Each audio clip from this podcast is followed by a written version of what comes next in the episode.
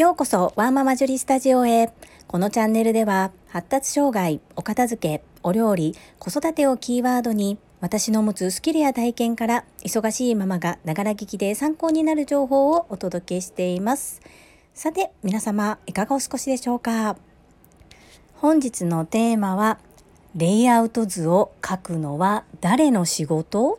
です。最後までお付き合いよろしくお願いいたします。私は自分個人の活動として整理収納アドバイザーとしてお片付けサポートのお仕事もさせていただいています。先月新規のお客様のところに伺いました。従業員様10名程度のオフィスのお引越しに伴うお片付けのサポート及び新しい店舗の配置やレイアウトのご提案でした。皆様ここまで聞かれていかがでしょうか？整理収納アドバイザーのお仕事は整理収納の問題を把握して解決に向けてお客様のご希望に沿った環境になるよう物の整理をして収納の仕組み作りのサポートをする人のことなんですがそんな人がレイアウトを提案しなければならない状況になるんですね。ちょっと言い方が悪いですがレイアウトの提案もお願いしていただけたそんな状況です。今いらっしゃるオフィスの机や棚が割と少なめですのでその少なめの棚でも物の収納ができている状況ですのであえて大容量の収納ができる棚を買う必要はないのですが机の上は割と物が多めですのでそのあたりどのようにすっきりさせていくのかっていうところがポイントなのと新しい店舗に今ある机や棚を持っていきその後どんなものを追加で買えばいいのかっていうところがお悩みでした。そして引っ越し日が迫っている。どうしよう。どうしよう。誰に相談したらわからない。というところでご紹介から私が伺うことになったのですがこの時今いる店舗と新しい店舗どちらも見せていただきました。そして社長様にお話しさせていただいたこと。それは今ある棚で足りているのであってそして今ある棚も持っていきたいできれば使いたいということであれば無理に新しいものを今すぐ期限までに頑張って買う必要はないですよということをお伝えしました。その上で今応接室にあるソファーは手放して来客用の机で対応したいということですのでそちらの手配は新店舗に行くまでにしなければなりませんがそれ以外の棚とか机に関しては基本的に今あるものが利用できますので一生懸命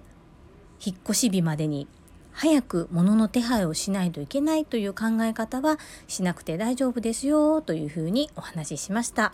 それよりも何よりも今ある店舗の何をどれだけ持っていくかですね。従業員の皆様全員一致で今どんなことにお困りですか？の回答は何だったと思いますか？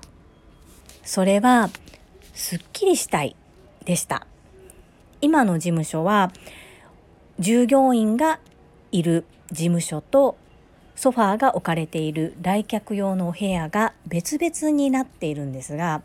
新しい店舗はそれがワンフロアになります。ということはお客様が入り口から入ってきていらっしゃいませとお出迎えをして商談するためにテーブルにご案内する際事務所の上の机の上が見られてしまうということですね。もちろんいろんな形で目隠しをすることができるのですが塀で囲わない限り完全に目隠しをするっていうことは難しいですね。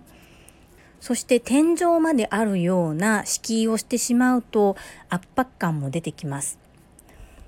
なので従業員の方全員一致してやりたいこと今困っていることそれは机の上をすっきりさせたいということでしたのでそれに向けて今あるものを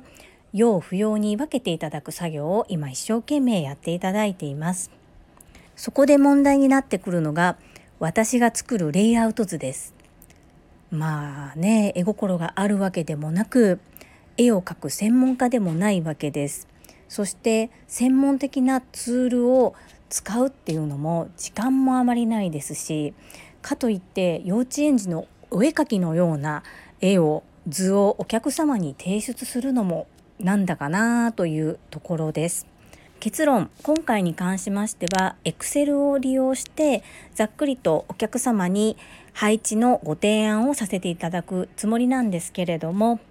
知り合いの整理収納アドバイザーの方で一級建築士の方がいらっしゃいます。その方にお願いをして図面を描く時の基本の木というのを学ばせていただくことになりました。今回のお客様のレイアウト提案には間に合わないのですがとってもいい機会。このお客様に出会わなければ私は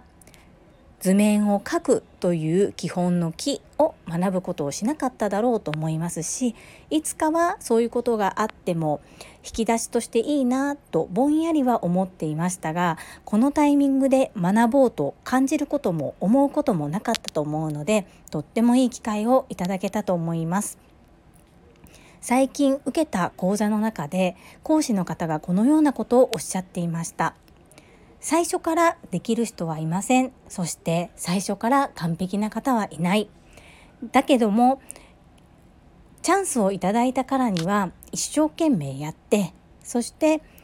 お客様と一緒に私たち整理収納アドバイザーも成長していったらいいんだよ。そんなお話を聞かせていただきました。ちょうど私が今回感じたこととリンクしていたのでそうだそうだ。先輩の整理収納アドバイザーの方もこのようなことをおっしゃっているのできっとそうなんだと思って前向きに捉えて精一杯やっていきたいと思います。それでは本日も最後までお付き合いくださりありがとうございました。皆様の貴重な時間でご視聴いただけること本当に感謝申し上げます。ありがとうございます。ママの笑顔サポータージュリでした。